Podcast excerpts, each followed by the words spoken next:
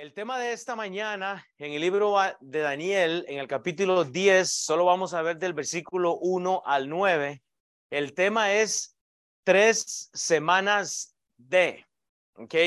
Eh, mucho se habla para la gente que eh, enseña la Biblia, mucho se habla que en este eh, capítulo se habla de una como agonía de Daniel, es como un lamento, como decir, el libro de, de, Daniel, el capítulo 10, lo hablan mucho como, como un lamento de él, o tal vez una queja. Yo no lo veo así. Yo por dicha estoy desacuerdo con los porque tengo la, la Biblia y Dios me da una interpretación y yo más bien veo que en este capítulo 10 hay tres semanas de ¿ok? Y ahora le voy a decir qué es ese D.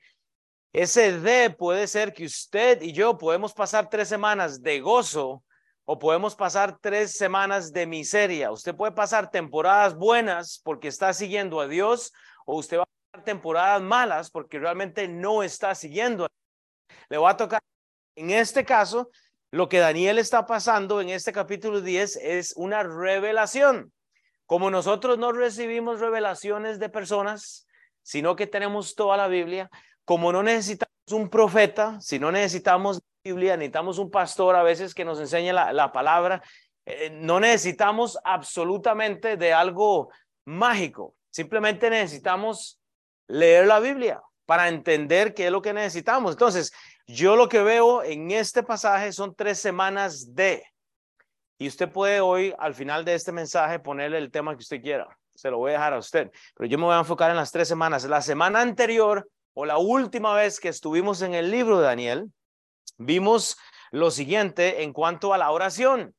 Y el, el, el, asunto fue que la oración en su tiempo, nosotros tenemos que pasar tiempo en la oración y la escritura nos va a dar siempre una postura. Si usted no está orando por las peticiones de su corazón, no poder tener una revelación de Dios, porque usted no, está buscándole a Dios y lo que Dios quiere es que le busquemos en oración.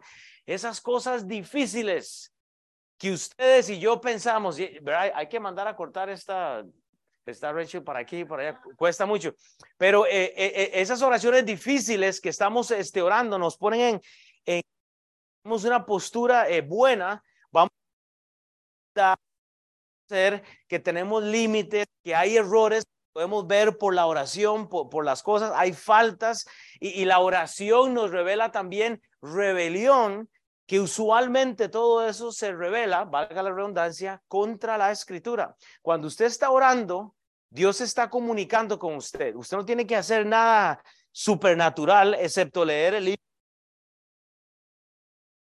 Cuando usted hace todo esto, lo que la Biblia hace es revelarnos consecuencias y ¿sabe qué es lo que vamos a hacer? Buscar de la gracia de Dios. Pero ¿sabe qué es lo que pasa? No estamos orando. Entonces, ¿cuál es el periodo de tres semanas que Dios quiere que usted tome? Nuestra iglesia tomó dos semanas para alabar a Dios y decidimos cancelar estudios bíblicos, cancelar absolutamente todo simplemente con la meta de alabar a Dios como clase en español, tengo que reconocerles que sentí una ausencia de nuestra clase. Lo digo con tristeza en mi corazón, pero no hay problema, no hay problema. Usted puede adorar a Dios. El mejor apoyo que usted le puede dar a su pastor es seguir a Dios. Yo siempre lo he dicho, yo no necesito ayuda. Dios me tiene que ayudar a mí ya en lo personal. ¿Sabe lo que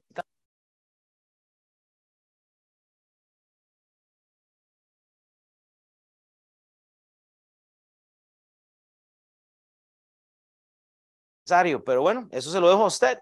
Usted lo que va a ver en este capítulo es un luto aparente, según, la, según los teólogos modernos. Ah, es que Daniel está con un luto. Yo lo veo gozándose de que Dios le está revelando a él cosas en este pasaje. Capítulo 10 es un panorama profético de algo que Dios le está revelando a Daniel. La pregunta para usted es cuánto usted quiere que Dios le revele a usted si usted no está buscando a Dios en oración, en la palabra de Dios, hermanos. Usted ve a la nación de Israel, hermanos, eh, eh, usted ve una división ahí en, en, cuanto a esto. todo lo que sucede en el libro de Daniel está basado en una esclavitud de algunos. Daniel era un esclavo. Entonces hay mucha contradicción porque se dice que Daniel ya había regresado a, la tierra y otros dicen que no estaba. Y ahorita vamos a hablar de eso. Pero hermanos, eh, esto, esto es simplemente eh, un pasaje que se llena mucho de eh, contradicciones aparentes, según los, los estudiantes. Dice, creo lo que dice la Biblia. Entonces, vea, con esto en mente, el tema de hoy va a ser tres semanas de, ponga usted en donde tome notas o si no quiere tomar notas, no hay problema, ahí están, pero tres semanas, de, tres semanas de qué voy a pasar yo de hoy en adelante. Voy a tener tres semanas de gozo para que Dios conteste las peticiones de corazón. Voy a tener tres semanas de santidad. O sea, ¿qué es lo que yo quiero? Piensen esto. Entonces, el final de este mensaje se va a resumir en esto. El contexto y la ubicación bíblica nos acercan al momento y revelación clave para esas tres semanas. Hoy vamos a ver esto, el contexto y la ubicación bíblica, hermanos. Todo lo que tiene que ver con la Biblia en contexto y ubicación nos van a acercar a un momento clave que nosotros necesitamos. ¿Saben por qué? Porque eso es lo que Daniel está haciendo. Él entiende el contexto, él entiende su ubicación, él, es, él está siendo esclavo, pero ¿sabe qué entiende él? Que eventualmente esto lo iba a llevar a un momento que es clave. Y yo no sé en dónde está usted, pero le voy a decir, eh, aunque se vaya todo el mundo, aunque la iglesia de Midtown explote y, y digamos, ¿qué voy a seguir haciendo yo? Discípulos, yo quiero que usted, esa sea la mentalidad suya. ¿Cómo, cómo vamos a adorar a Dios? ¿Cómo vamos a orar a Dios? ¿Cómo vamos a meter a Dios en la agenda? Entonces, para entender esto, hermanos, usted tiene que hacer de la Biblia algo personal, pero la tiene que entender. Daniel 10, capítulo 1, esto es lo que dice la Biblia. Si toma notas, pongan el versículo 1 contexto, hermanos, el contexto es importante. Dice entonces, en el año tercero de Ciro, este era un rey de Persia, fue revelada la palabra a Daniel llamado Belsasar. Recordamos que a Daniel le habían cambiado el nombre y la palabra era verdadera y el conflicto grande, pero él comprendió la palabra y tuvo inteligencia en la visión. El asunto es este, hermanos. Hay muchas eh, contradicciones en este libro porque cuando se dice que en el año tercero de Ciro están haciendo como si ustedes estuvieron conmigo en la, en la semana primera, en el capítulo 1 ahí, ahí se ubica que el rey Ciro, nada más, eh, a él se le menciona como el rey Ciro, pero hay otros dicen que como no se menciona el rey Ciro en Persia, entonces ellos eh, adjudican esto como una... pero cuando usted estudia el contexto, cuando usted sabe que el libro de Daniel tiene traslapos de tiempo, que la Biblia, usted tiene que compararla con la escritura, con la escritura, no hay realmente una contradicción y ya le explico por qué. Pero la otra cosa, usted tiene que comparar la escritura con la misma escritura, porque vea lo que pasa. Dice que el rey eh, eh, de Persia dice, fue revelado esto a Daniel, pero dice que la palabra era verdadera. Hermanos, ¿cómo puede saber usted si la Biblia es verdadera? Comparando la escritura escritura. ¿Sabe por qué cree de esta revelación que le está haciendo Dios? Porque él tenía la historia. Él sabe el texto del pueblo judío. Él sabe de que, de que el pueblo judío se había revelado en contra de Dios. Quiere decir que hay un, una consecuencia. Usted entró a la iglesia hoy, hoy y dice, pero es que ¿por qué está yendo? Que el negocio, esto. Hermanos, pregúntese en dónde está usted con la rebelión. ¿En dónde está usted caminando con Dios? No pretenda que le vaya bien cuando está negando a Dios. Entonces, el contexto tiene que ayudarnos a entender eh, eh, las contradicciones que no existen realmente, pero usted tiene que comparar la escritura, por eso tiene que disipularse. Ah, es que yo ya, yo, yo, yo, yo, yo ya sé la Biblia. El discipulado hace algo especial en su vida. Pero muchos estamos lidiando todavía con esto. Y la Biblia dice, y el conflicto era grande. Yo sé que su problema es grande hoy. Yo sé que su problema es grande hoy, pero eh, usted va a comprender la palabra. Y sabe que lo que pasa, usted va a tener inteligencia cuando logre meterse a lo que dice la Biblia. Pero hermanos, cuesta mucho, hermanos. Así como eh, el, el mundo duda de lo que dice la Biblia, hermanos, así el mundo quiere que usted dude de lo que dice la Biblia. Es por eso que la gente no va a la iglesia. ¿Saben por qué? Porque saben que les van a pedir dinero, que les van a pedir este, que, que hagan cosas que no deben, que hay una loquera, que hay un enredo. Y yo le digo aquí, aquí usted sabe que lo, va, lo único que va a tiene que someterse. Vea lo que dice Daniel 1.21 y no está ahí. Ah, bueno, no, sí, ahí lo puse. Pero dice en Daniel 1.21, porque esta es la contradicción. Dicen estos eh, macabeos que yo los he mencionado, pero dice, y continuó Daniel hasta año primero del rey Ciro.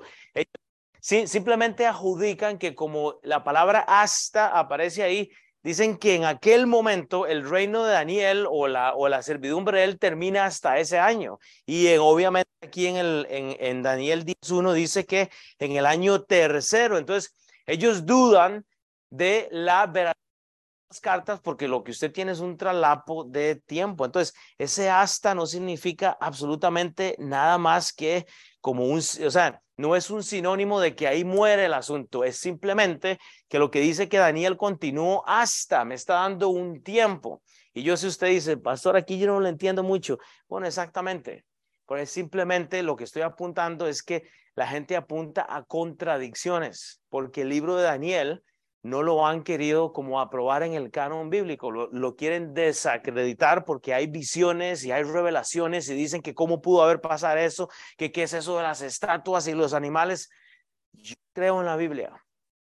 Y cuando la palabra hasta eh, aparece en el contexto, no me está dando que hasta ahí terminó algo. Es simplemente que me da un tiempo. Entonces, y los números son importantes, hermanos. La Biblia nunca dice que el hasta es algo que ha muerto, que ha terminado. Es simplemente, hermanos, una pausa de algo. Es tiempo. Entonces, pregunte usted, usted tiene tres semanas de, ¿de qué? ¿Qué es lo que quiere hacer con su Biblia?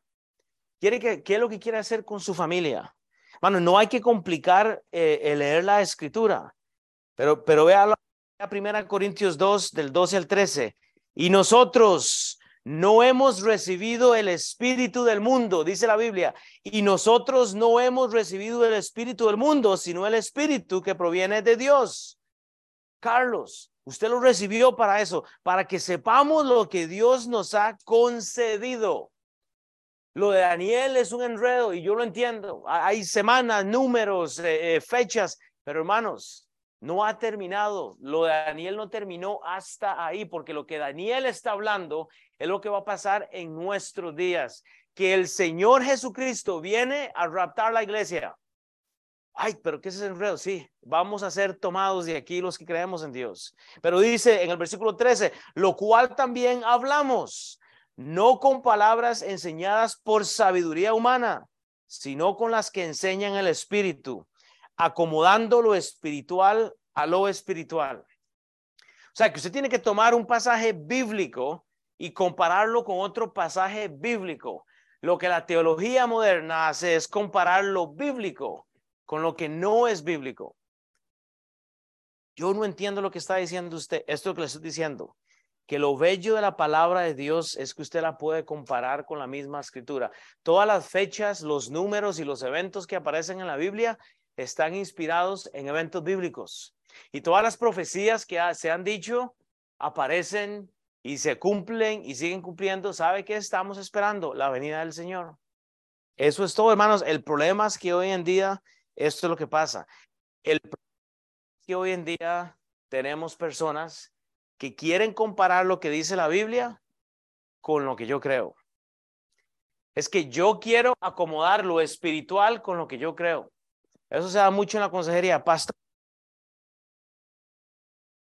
Y esta es mi situación. Dice la Biblia esto. Sí, pero es que usted no sabe, es que mi situación es esta. Y entonces empezamos a debatir entre lo espiritual y lo personal y lo carnal. Eso no se compara. ¿Saben por qué, hermanos? Porque somos pecadores todos somos pecadores, ¿verdad, José? ¿Cuánto pecado hubo en su semana esta semana? Pero usted puede pasar tres gozo, tres semanas de felicidad, o sea, tres semanas de qué es lo que quiere usted. ¿A dónde quiere poner a su familia, hermanos? Tuvimos un retiro de pastores esta semana y estamos hablando lo difícil que es liderar cuando uno tiene un trabajo y, es pastor, intenta hacer cosas. Y hermanos, vea, yo, yo, yo lo digo, no es que no necesitemos ayuda, pero ¿sabe qué es lo que necesitamos como pastores? Es apoyo. O sea, es apoyo. Aquí no necesitamos PowerPoint, no necesitamos hacer cenas, no necesitamos hacer nada. O sea, ¿sabe qué necesitamos? Es el apoyo de ustedes que ustedes se comprometan con la causa de Cristo, que cuando se comprometen a traer a bien. Pues vea, esa comida que traemos todos los domingos, que a veces es fruta, galletas, a veces de comida, a veces nada más hay una canacita de galletas, lo que haya que, que se pone ahí es un ejercicio para que nosotros sirvamos. Eso es un apoyo, porque hay personas que no se conocen y, usted puede participar de esto, pero ¿sabe qué es lo que pasa? Estamos luchando con esto, hermanos, que no, como no entendemos el contexto, el contexto bíblico, el contexto, entonces, ¿sabe qué es lo que pasa? Nada nos está retando. Entramos a la iglesia y estamos pensando,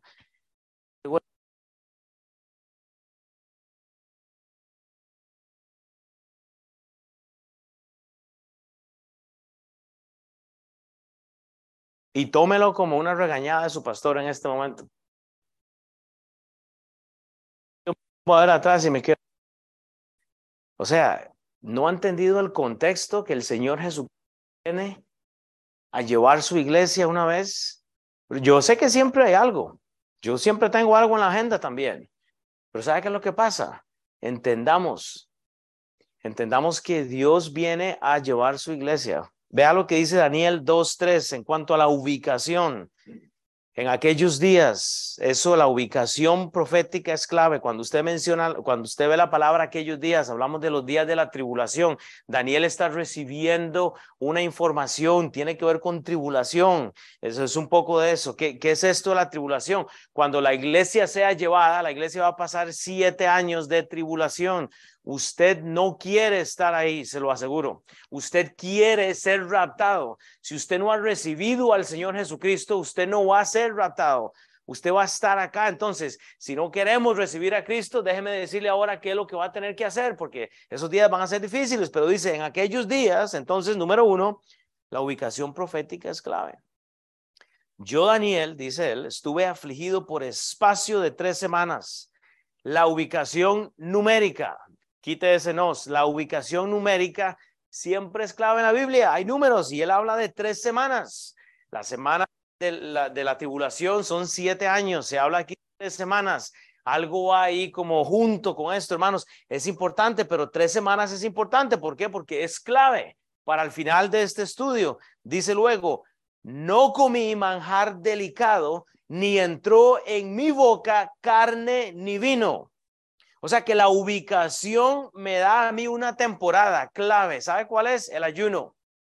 El ayuno. Y yo sé, culturalmente no es necesario ayunar. La Biblia no manda que usted tenga que ayunar o, guardar el día séptimo, ¿verdad? O, o matar animalitos por el perdón de su pecado. Hay muchas cosas culturales, pero hermanos, la ubicación bíblica me da una temporada clave. Cuando usted entiende la necesidad de estudiar la Biblia, hermanos, y eh, eh, eh, extender el ministerio de Dios, usted sabe que usted tiene que ubicarse en una temporada en su vida donde usted delicado. Usted no entra absolutamente nada por su boca por algunas horas, porque ¿sabe qué se llama eso? Ayuno.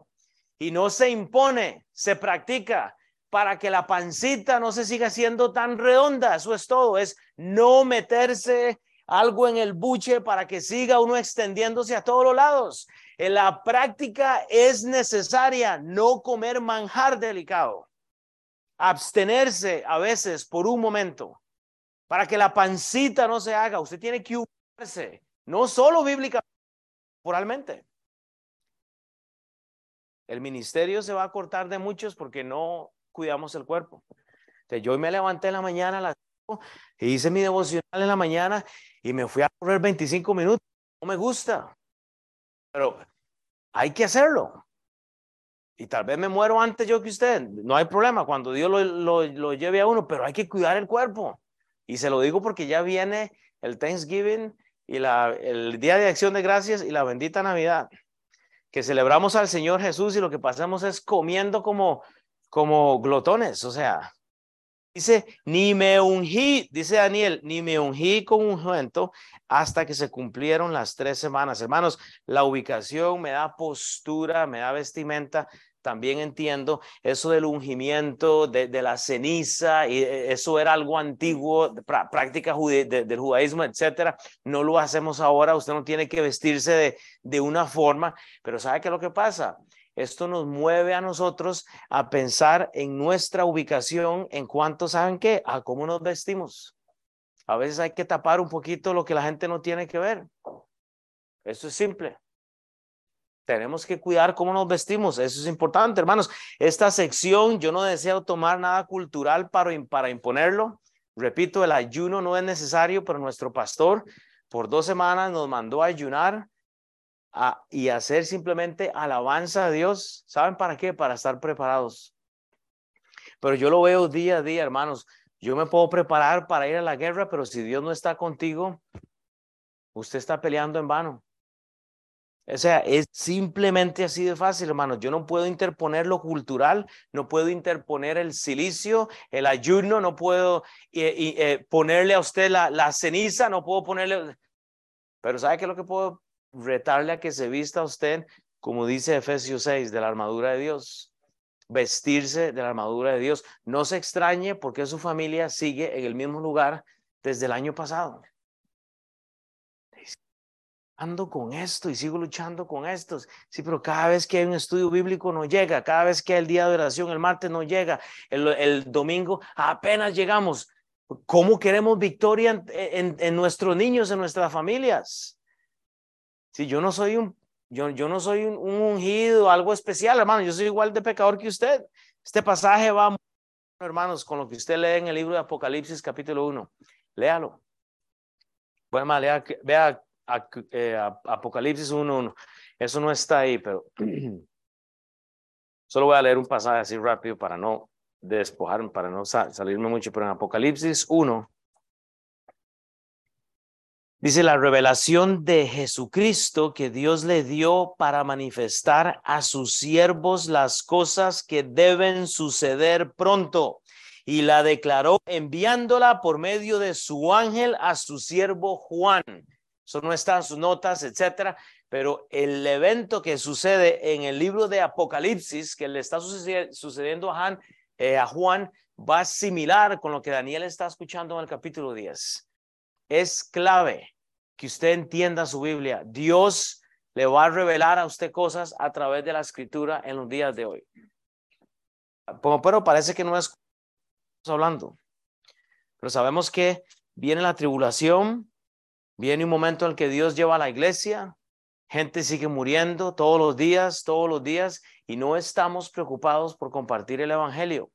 El trabajo de esta iglesia no es de una persona y nos corresponde a todos, hermanos.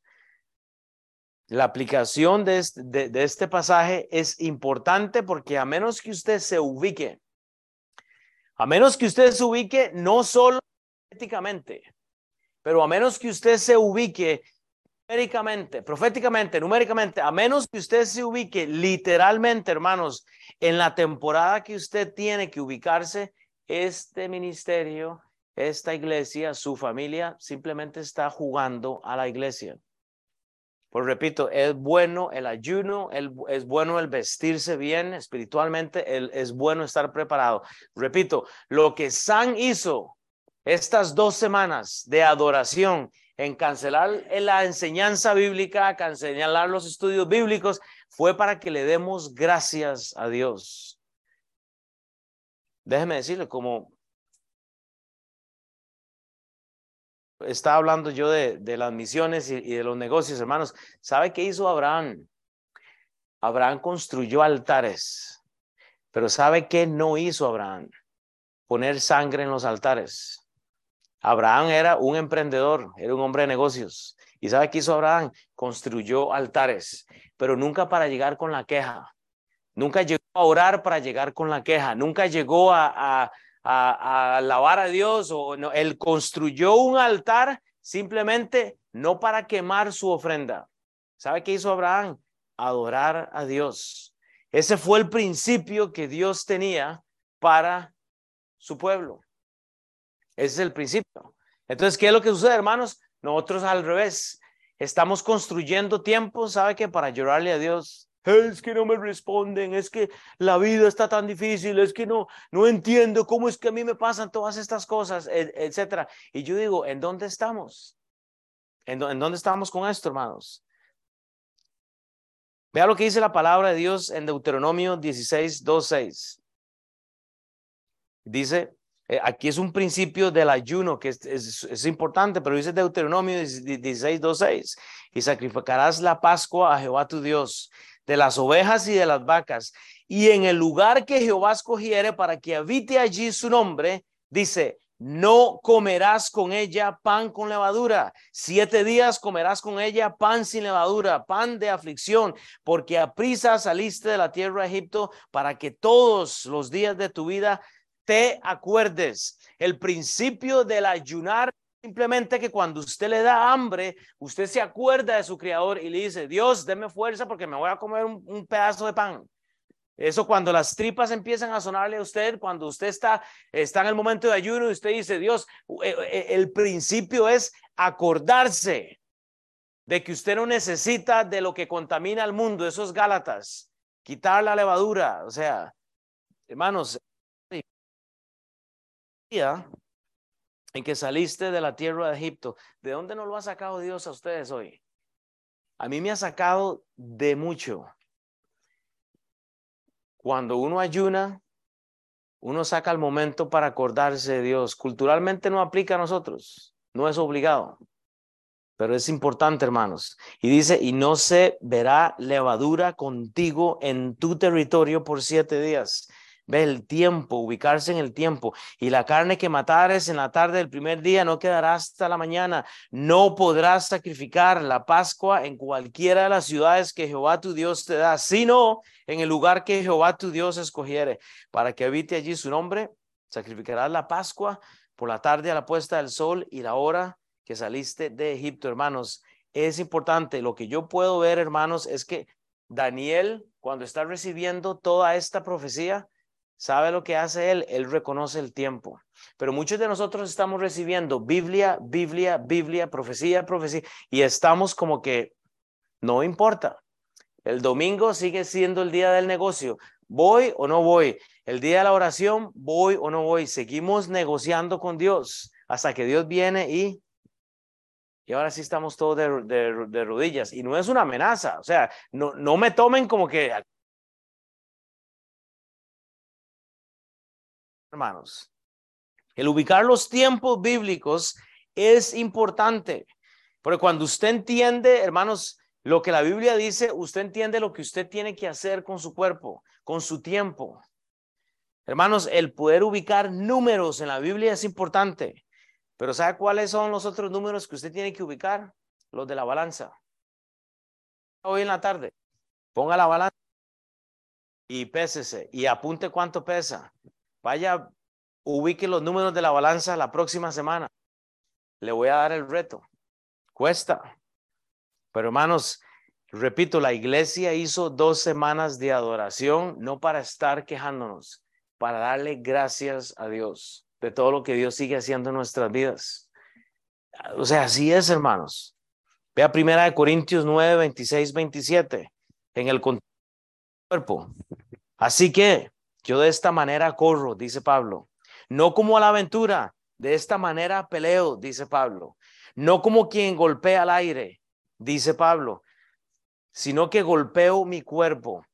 O sea, lo pongo en ayuno, lo pongo a dieta, lo, le quito los tacos dos, tres días a la semana, o el pan, la tortilla, o no sé, y lo pongo en servidumbre. Usted pone su cuerpo en servidumbre para que Dios tenga la gloria, para que se acuerde que Dios le ha llamado a cumplir la gran comisión a usted, hermanos. Y así el ministerio no se acorta porque usted se, se come todo lo que tiene que, comerse y no tiene tiempo para entonces eh, servirle a Dios. No sea que habiendo sido heraldo para otros, yo mismo venga a ser eliminado. Estamos. Usted tiene que identificar numerología en la Biblia, ¿sabe para qué? Para poner su cuerpo en sumisión. Cuando le dan el resultado de sangre y todos los números están arriba, azúcar, colesterol, y empieza uno a preocuparse, ahora sí. Y nos toca a todos, hermanos. Mis números están rojos también. Entendamos lo profético también, hermanos. Estas tres semanas requieren mucho. Usted debería de meterse al Instituto Bíblico de la Iglesia para que entienda todo este enredo que hay en el libro de Daniel, para que usted entienda que tiene que leer Ezequiel, Daniel, Esdras, Nemías, para que usted vea que el corazón de Daniel en el libro de Daniel es el templo de Dios, es la edificación de las personas que están alrededor, para que usted entienda que Dios le habla a Daniel para que él comparta al mundo, pero no lo estamos haciendo, hermanos. Y la preocupación de Daniel es básica, pero ¿sabe qué es lo que pasa? Estamos, como Pablo dice en Filipenses 4, 6, 7, por nada estéis afanosos. Y estamos afanados, estamos muy afanados. ¿Qué, ¿Qué va a pasar con mi negocio? ¿Qué va a pasar con esto? ¿Cómo, ¿Cómo voy a hacer aquí? ¿Qué voy a hacer acá? Y estamos afanados, estamos afanados. Pero dice, si no sean conocidas vuestras peticiones delante de Dios, en toda oración y ruego, con acción de gracias, con acción de gracias, la iglesia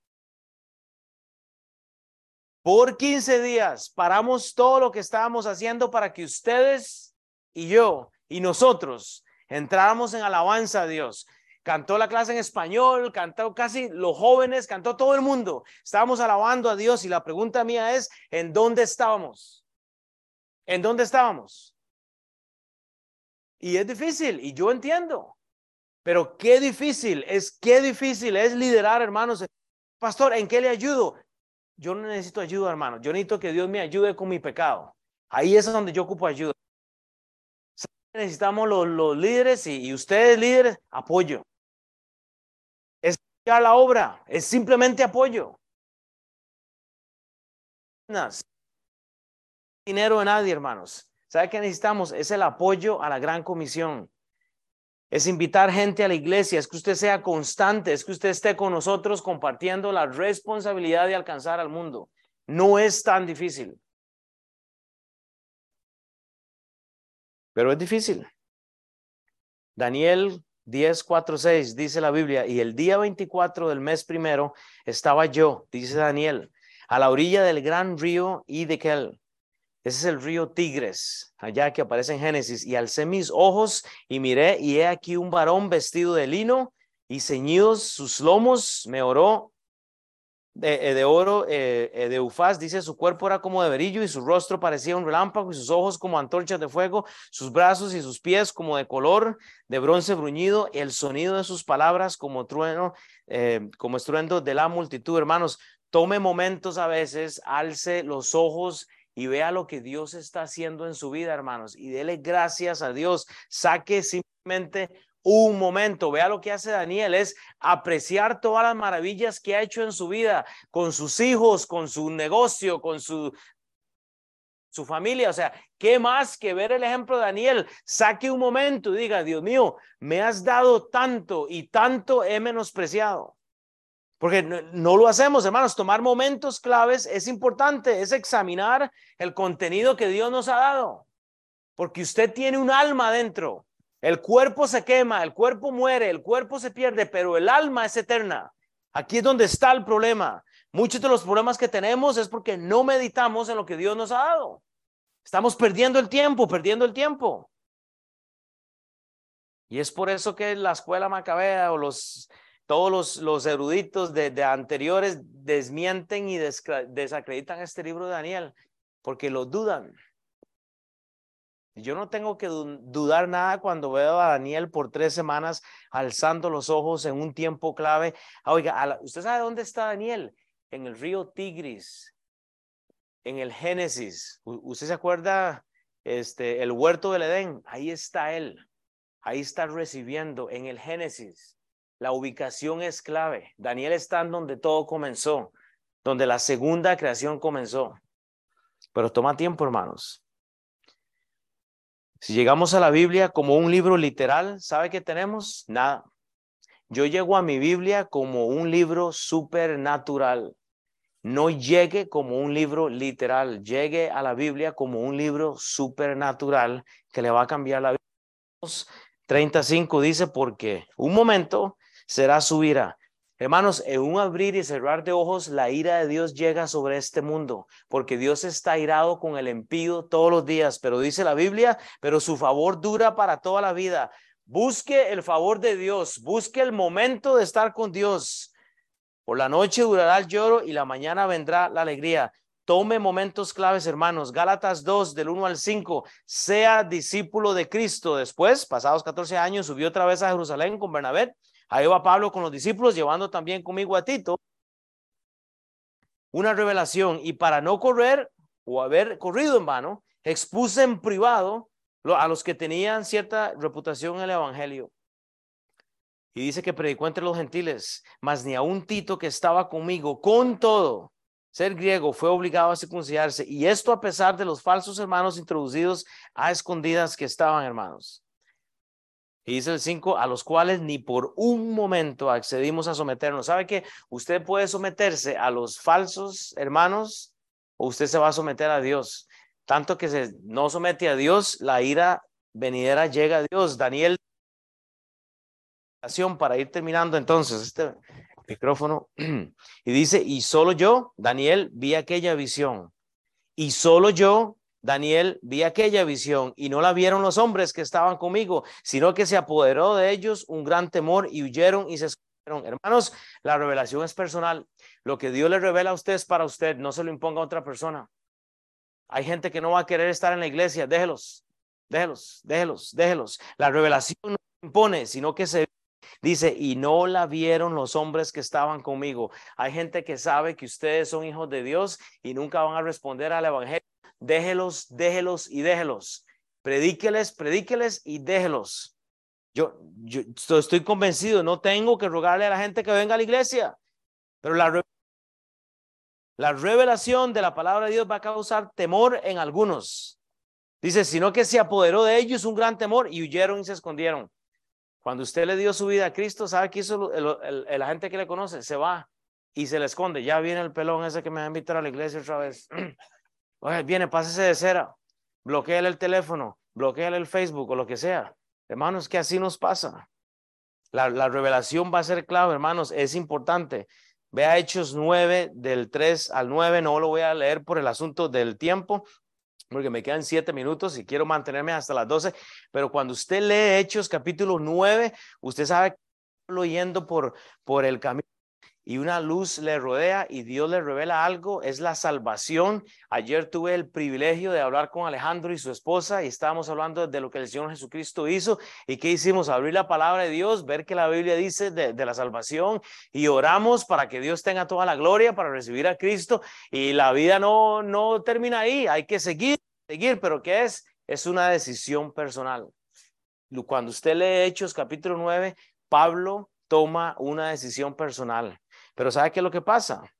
No podemos imponer a las personas a que hagan las cosas que no quieren hacer. Pablo recibió un llamado, pero luego de esto ocupó mucho apoyo. Ahí puse mucha, pero es mucho apoyo. Hermanos, ocupamos apoyo y no ayuda. Entiende, no necesitamos ayuda, necesitamos apoyo para que entienda de Dios. Y termino con esto, Daniel.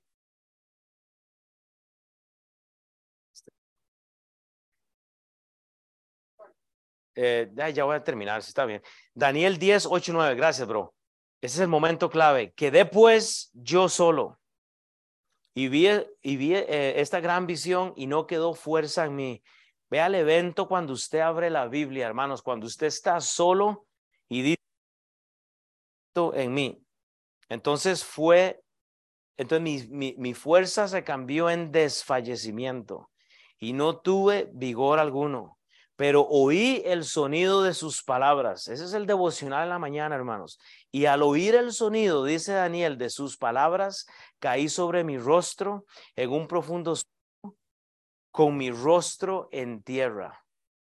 Antes que Alex pase a terminar esta, esta clase, yo le voy a pedir que usted responda a los momentos claves. Es simplemente, yo no sé a dónde está usted ahorita, pero si usted logra entender lo que Daniel está haciendo, usted tiene que estar solo por un momento. En algún momento de su vida, yo le dije, hoy me levanté a las 5, hermanos, para leer la Biblia y luego me fui a hacer ejercicios para cuidar el cuerpo, que no me gusta mucho, pero hay que hacerlo. Bueno, lo hice. Pero hermanos, usted tiene que escuchar la palabra de Dios solo, para que cuando usted la escuche, usted responda como lo está haciendo Daniel. ¿Qué es lo que usted va a hacer cuando recibe la palabra de Dios? Tiene como fundamento un tiempo a solas con Dios. Tiene un tiempo con Dios en el cual usted pone su cuerpo en sumisión, hermanos. Dios ha tenido que practicar un abandono aparente a Daniel, porque eso es lo que dicen los teólogos, que Daniel ha sido abandonado en esto. Eso es una mentira. Daniel está gozándose con Dios. Es que la edad de Daniel ya está por los 90 años aquí y sigue ministrando y sigue ministrando, hermanos. Pero ¿sabe qué es lo que pasa? Dios no nos abandona. Primera de Corintios 10:13 dice que Él no permite que algo sea impuesto a nosotros si no lo podemos resistir. Y lo parafraseo nada más, pero hermanos, tenemos que escuchar el sonido de las palabras, hermanos. Punto. Isaías 53, 3, 7 dice la escritura, despreciado y desechado entre los hombres, varón hablando de Jesucristo, experimentado en quebranto, y cómo que escondimos de él rostro. Dice, fue menospreciado. ¿Quién? Jesucristo. Y no estimamos. Ciertamente llevó él nuestras enfermedades y sufrió nuestros dolores y nosotros le tuvimos por azotado, por herido y abatido. Mas el herido fue por nuestras rebeliones, molido por nuestros pecados. El castigo de nuestra paz fue sobre él y por su llaga fuimos nosotros curados. Todos nosotros nos descarriamos como ovejas, todos. Cada cual se apartó por su camino, mas Jehová cargó el pecado de todos nosotros. Angustiado él y afligido, no abrió boca.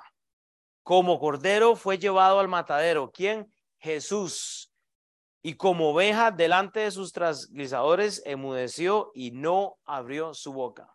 No abrió su boca para quejarse. Y usted se está quejando por una prueba. Y yo me estoy quejando por una prueba. Y yo quiero que usted incline su rostro porque vamos a orar. Son las 11 y 58, vamos a orar y yo quiero que tomemos un par de minutos antes de que Alex pase para cerrar esta clase y yo quiero que usted medite realmente en dónde está con Dios, hermanos. Hermanos, el contexto y la ubicación nos van a acercar al momento y la revelación clave que es estar con Dios. Y yo sé que es difícil, pero podemos. Entonces yo le voy a dar dos minutos para que usted ore y le diga a Dios, Dios, deme ese compromiso que necesito quiero realmente apoyar mi iglesia, quiero ser un poco mejor. No estoy hablando de perfección, hermanos, pero todo mi momento, ore y pídale a Dios entonces que le, que le ayude a tomar una decisión. Oremos.